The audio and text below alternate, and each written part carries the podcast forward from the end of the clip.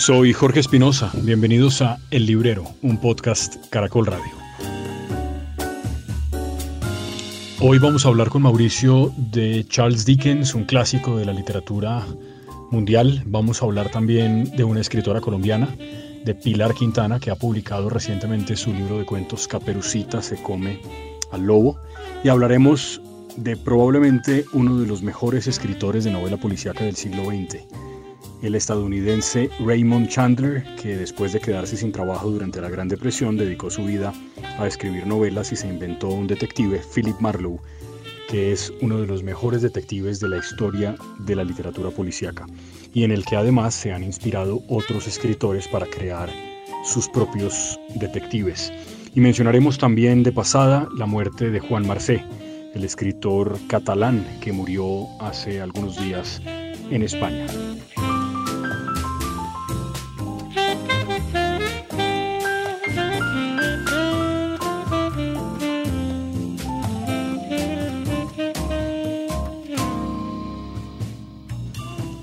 Mauricio, este es el cuarto episodio que grabamos del librero a la distancia, sin vernos las caras, sin pisar prólogo, sin pasar por la mesa de los recomendados del librero. Pero en todo caso estamos acá para hablar usted y yo de libros, sobre todo usted. ¿Qué está leyendo por estos días? ¿Cómo le fue con Dickens? La última vez que hablamos me dijo que estaba releyendo Dickens y que probablemente iba a dedicar eh, parte de lo que queda del año a leer clásicos. Y Dickens, pues es sin duda uno de ellos. Yo le decía que mi novela favorita de Dickens, pero me falta leer muchas de él. De las que he leído, la que más me gusta es Tiempos Difíciles, que me parece una novela notable. Y si lo está leyendo, quiero hacerle la siguiente pregunta. ¿Qué tan actual es Dickens todavía? Hola Mauricio, ¿cómo vamos? Hola Jorge. Realmente no estoy releyendo Dickens. Estoy leyéndome esta novela que no había leído. Es una de las últimas novelas completas que él escribió, según tengo entendido. Se llama Nuestro Amigo Común, una novela bastante larga de mil y pico de páginas, que fue originalmente publicada por entregas y después compilada en libro. A mí me pareció una novela extraordinaria. Es una crítica a todo el el imperio de la Gran Bretaña en ese momento, el imperio inglés, es una crítica a la sociedad londinense violenta. Acuérdese usted que pues, Dickens vivió casi toda su vida bajo el mandato de la reina Victoria. Y, en, ese, y en el siglo XIX pues eh, Inglaterra era un imperio dueño de casi la cuarta parte del mundo. Y también pues está toda la revolución industrial y la explotación miserable que hicieron de los trabajadores ingleses. Esta novela es una crítica violenta, critica todo ese arribismo de los nuevos ricos, la hipocresía de la aristocracia, y no tiene pelos en la lengua para, para, para realizar estas críticas.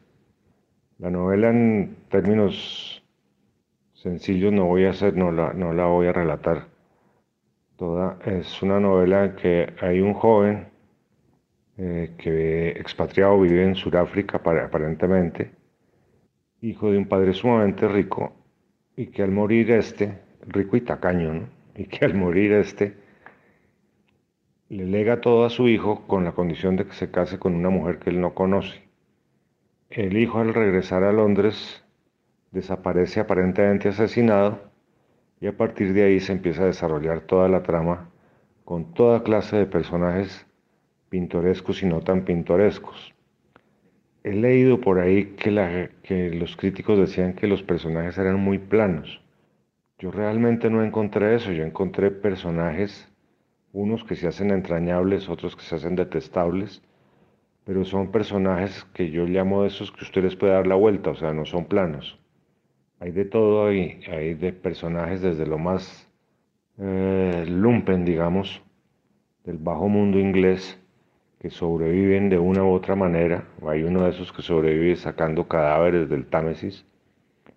y le pinta a uno todas las escenas posibles, todos los odios y los amores, las envidias. Y Dickens va retratando eso y además tiene mucho sarcasmo, mucha ironía, una crítica ácida a toda la sociedad. Me pareció realmente una novela extraordinaria. Y eso creo que responde a su pregunta, ¿qué tan actual es Dickens hoy en día? Yo creo que es muy actual, es muy pertinente leerlo y mi intención ahora es regresar a Bogotá. Si algún día puedo hacerlo, porque cada día que voy a hacerlo ponen una cuarentena más, es eh, releerme, no sé si toda la obra de Dickens, pero sí muchos de los libros de él que me parece Parece que yo lo, leí siendo muy niño muy joven y vale la pena volverlos a leer. Como le digo, esta novela yo no la había leído como muchas otras de Dickens que no he leído. Entonces releeré algunas y me leeré muchas con mucho entusiasmo de encontrar algo nuevo, porque me he olvidado de lo que eran lo, lo maravilloso los escritores del 19 y creo que voy a empezar, como le dije, hacer una selección de lecturas, no solo con Dickens y con Dumas y con Hugo, sino también los rusos, que ya lo discutimos, que vamos a releernos juntos, Crimen y Castigo, y seguiré expulgando porque eh, los tesoros del 19 son maravillosos y, y la escritura es absolutamente deliciosa. Entonces, Creo que eso responde a su pregunta y a continuación pues podemos seguir con su amigo, conversando de su amigo Philip eh, Marlowe, de su novelista favorito Raymond Chandler. Y además en estas lecturas que he hecho, pues estoy leyendo todas las novelas de Marlowe, me quedan dos o tres por leer. Tengo muchos descubrimientos que he hecho o no, no, no, no digamos descubrimientos, muchas cosas que he encontrado que me han ilustrado mucho acerca de todo lo que se ha escrito después sobre novela policíaca o novela negra. Entonces eso es lo que le tengo que contar por el momento de Dickens y en el futuro le seguiré hablando de él. Espero que no cansemos a nuestros oyentes de mi habladuría o mis habladurías sobre Dickens y otros escritores del 19. Mauricio, yo ni siquiera recordaba que Dickens había escrito una novela con ese título, Nuestro amigo común, que en efecto miro acá y es la última novela completa que escribió y que publicó en vida Dickens. Me parece que ha quedado mucho más que recomendada porque además creo que repite otra vez la crítica que también hace, por ejemplo, en tiempos difíciles del victorianismo, pero también de, la época que le tocó vivir, ¿no? que fue una época en la que pues la explotación del otro era, digamos, pan de cada día. Me pregunto también si el mundo en eso ha cambiado algo, creo que no tanto. Como sea, le acepto esas relecturas de Dickens, no creo que se vayan a cansar los oyentes de hablar de uno de los más grandes de la literatura universal, y le acepto también el reto de conversar de Crimen y Castigo, que es en mi opinión, en mi experiencia, la mejor novela que yo he leído. Yo la primera vez que la leí, la leí en un metro, quiero decir, en recorridos de metro cuando vivía en una ciudad distinta a Bogotá, una de esas que sí tiene metro, y es una novela notable, ¿no? Porque entre otras cosas, uno al principio de la novela, cuando empieza a leer de Rodia, que es el protagonista principal, y luego cuando llega al final se pregunta cuánto tiempo ha pasado, cuántos meses o años, y luego descubre que, que no, que han pasado unos pocos días. Es, ese, ese manejo del tiempo es fascinante en esa novela de, de Dostoyevsky. Y le acepto también que conversemos del que es posiblemente mi novelista policiaco favorito, que es Raymond Chandler. Yo tengo dos Raymonds que, que, amo. Raymond Carver es uno, del que ya hablamos con sus cuentos, y Raymond Chandler es el segundo, que fue, claro, uno de los probablemente primeros escritores de novela policíaca en Estados Unidos durante el siglo XX y que también retrató Los Ángeles y California en la época, digamos, entre guerras y también en la época eh, justo después de la Gran Depresión, que es además la época que también le tocó vivir a Chandler. Yo aquí mirando en mi biblioteca los libros de Chandler que tengo, a mí creo que me gustó mucho La Dama del Lago, creo que me gustó mucho Adiós Muñeca y creo que me gustó mucho El Largo Adiós, que creo que fue la primera novela que leí de, de Chandler. usted me dijo en la conversación que tuvimos hace unos días que, que una de las novelas no le había gustado tanto y que el personaje de Marlowe usted lo recordaba mejor de lo que lo encontró en esta relectura. Cuénteme por qué Marlowe, para los oyentes, es el, el detective privado que se inventa Chandler y es el personaje que nos lleva de su mano a resolver esos crímenes en el área, digamos, de California, porque no es solamente en Los Ángeles, él se mueve como en muchos lugares. Y, y yo creo que es un personaje fantástico, además porque es un gran tipo. Digamos, es, es un tipo con el que yo creo que yo disfrutaría mucho tomándome un whisky, ¿no? Como si me siento con él a hablar, creo que la pasaría muy bien. Y, y Marlowe es para mí un personaje entrañable. Tanto que cuando vi la película que hicieron del Largo Adiós me sentí defraudado e insultado en la figura de Chandler porque me pareció una película malísima. Jorge, siguiendo con nuestra conversación, eh, me quedé pensando cuando me dijo lo de las películas de Chandler, como le pregunté a nuestro amigo Ricardo Silva cuál era la mejor película que se había hecho sobre las novelas de Chandler, y él me dice que es The Big Sleep, que es sobre la novela del año 39, que es eh, la novela en que le comenté que yo había quedado un poco decepcionado de, de Marlowe. No decepcionado, sino que lo encontré diferente. Sin embargo, en la medida que he seguido leyendo en orden cronológico las novelas, porque estoy absolutamente sumergido en Marlowe, pues he visto la evolución del personaje y realmente el personaje a medida que avanzan las novelas y que madura, es absolutamente glorioso. Pero volviendo al cine, me extraña que la película de del largo adiós sea le haya parecido mala. Yo no la he visto, pero es con un actor que a mí me encantaba, que es Elliot Gould, uh, y es una película de Robert Altman, que a mí me parece, me parece que era un director fantástico. Pero en fin, habrá que verlas para poder seguir conversando sobre ellas. Siguiendo con las novelas de Marlowe, encuentro que en la medida que el personaje madura, se va haciendo mucho más uh, sensacional. Y no solo eso, sino que he encontrado que ese estilo Marlowe, de ese cinismo y de ese eh, hacer esos papeles de teatro y burlarse él de sí mismos, mirando al otro, pero haciéndolo quedar en ridículo es algo, es una característica que tiene Salvo Montalbano, o sea, heredó eso de, de Philip Marlowe. Y si, uno se pone a rebuscar en, en, más detectives, va a encontrar que hay una influencia muy marcada de, de Marlowe en los demás detectives o, o policías, porque si recordamos el, el gran eh, el comisario Salvo Montalbano del fallecido Camilleri, pues es un policía que además se burla de la policía, se burla de sí mismo y de toda la sociedad que lo rodea. Volviendo a, nuestras novelas de, de, Marlowe, en la medida que he ido avanzando, sí realmente encuentro un Marlowe que se va volviendo, como le dije, más, más fino cada vez más uh, irónico, sensacional. El del sueño eterno, que es el del general que está medio dormido en su invernadero calurosísimo, es la que hasta ahora menos me ha gustado. Y sobre la que dice Ricardo que se hizo la mejor película en el año 44, 46 me parece, que era con Lauren Bacall uh, haciendo de Vivian. Y, y bueno, uh, vamos a tener que mirar la película del largo adiós para ver uh, por qué no le gustó a usted.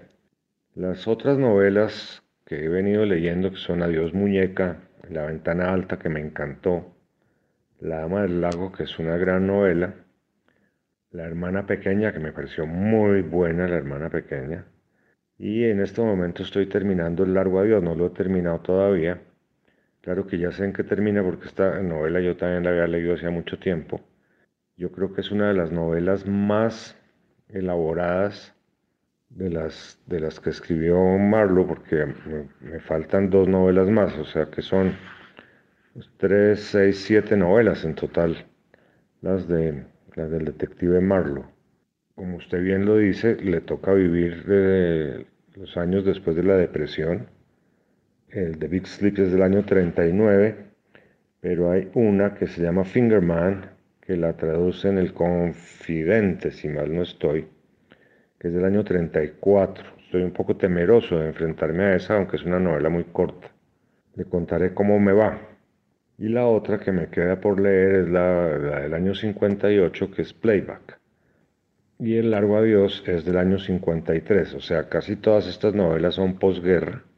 Y en algunas de ellas hay referencias a la escasez de caucho, entonces levantan las losas de caucho de los andenes, a los costos de las medias de nylon para las mujeres, etcétera, etcétera.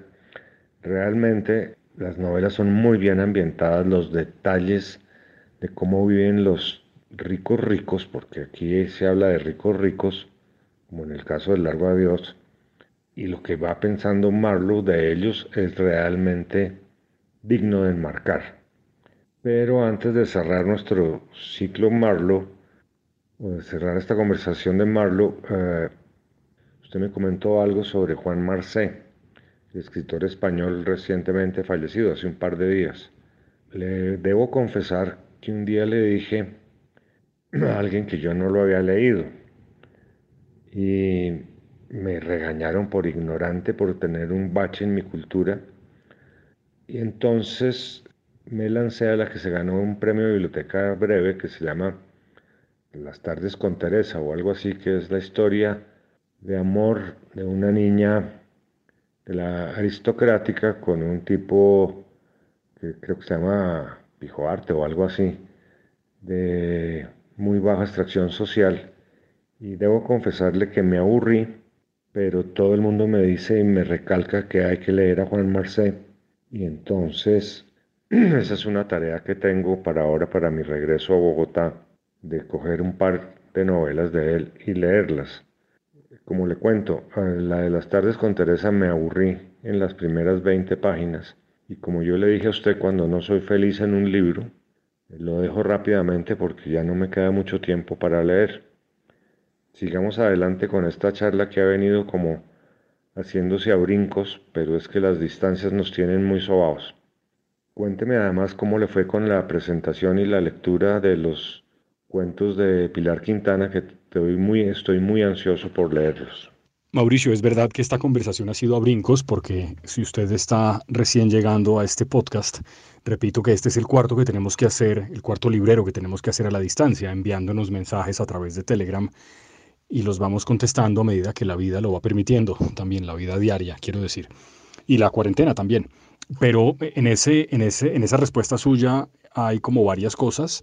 Ahora que usted menciona que hay muchos detectives de la novela policíaca posteriores a Marlowe y a Chandler que tienen características de Philip Marlowe, me pregunto también si esa tendencia al alcoholismo de muchos de esos detectives, bien sea porque están en la policía o porque, como es el caso de Marlowe, son detectives, digamos, privados, viene también de ahí. Marlowe tiene una oficina en las novelas que utiliza a veces y utiliza a veces sí para establecer algún contacto con un cliente, pero en general la utiliza para abrir el cajón que tiene en la mesa que le sirve de escritorio, sacar un scotch y, tomarse unas copas a las 11 o 12 del día.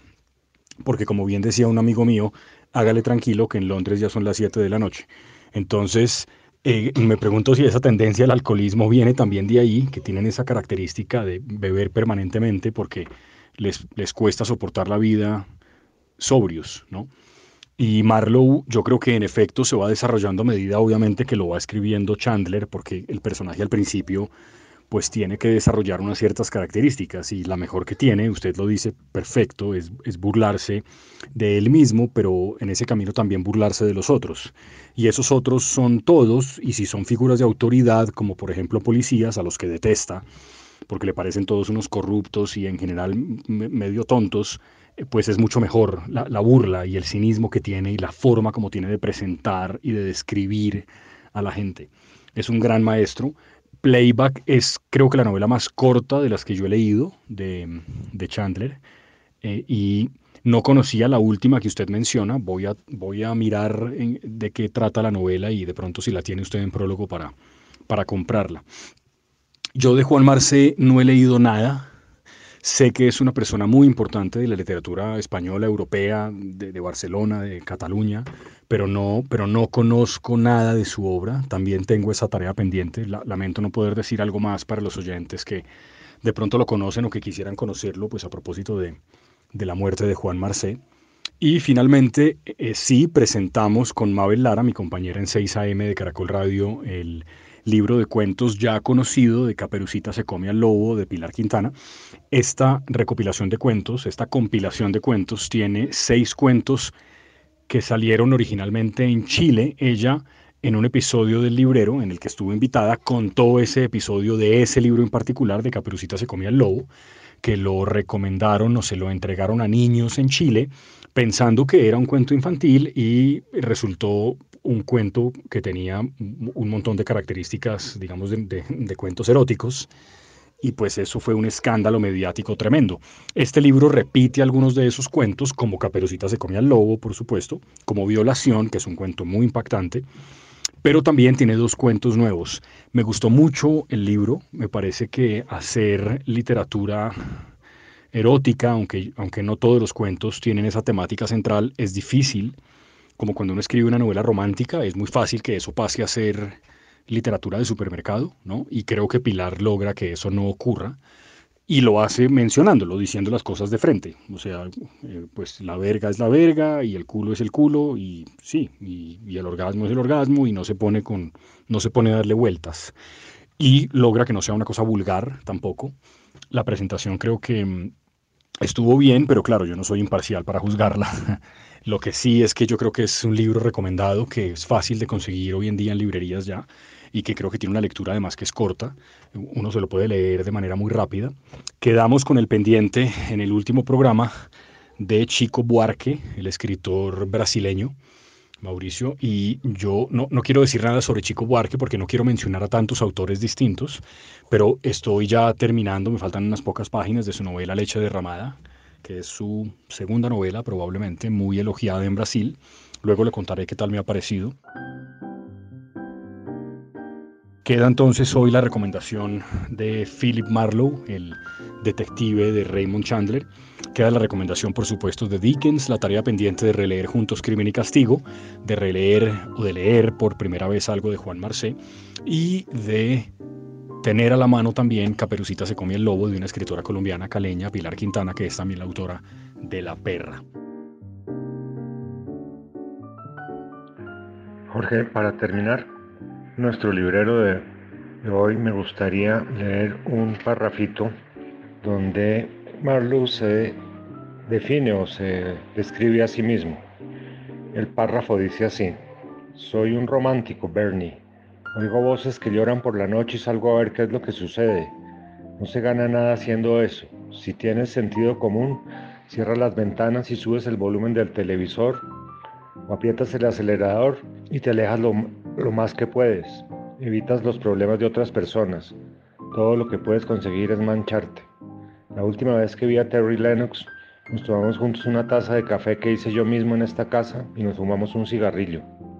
De manera que cuando me enteré de que había muerto, fui a la cocina, hice café, le serví una taza y encendí un pitillo para él. Y cuando el café se quedó frío y el cigarrillo se consumió, le di las buenas noches. No se gana un céntimo así, tú no lo harías. Por eso eres un buen policía y yo un detective privado. Elaine Wade está preocupada por su marido y yo salgo y lo encuentro y lo llevo a casa. En otra ocasión, Wade pasa por un mal momento, me llama, voy, lo recojo en el jardín y lo meto en la cama tampoco gano un céntimo con ello, sin tantos por ciento, nada de nada, excepto que a veces me rompen la cara o me ponen a la sombra o me amenaza un mafioso como Mendy Menéndez. Pero el dinero, nada, ni un céntimo. Tengo un billete de 5 mil dólares en la caja fuerte, pero nunca me gastaría un centavo de ese dinero, porque hay algo que no estuvo bien en la manera de conseguirlo. Jugué un poco con él al principio y todavía lo saco de vez en cuando para mirarlo, pero eso es todo ni un centavo para gastos. Mauricio, a usted como siempre, gracias por acompañarnos, por hablarnos de todos estos libros y también para los oyentes del librero nos veremos dentro de un par de semanas en otro episodio. Chao.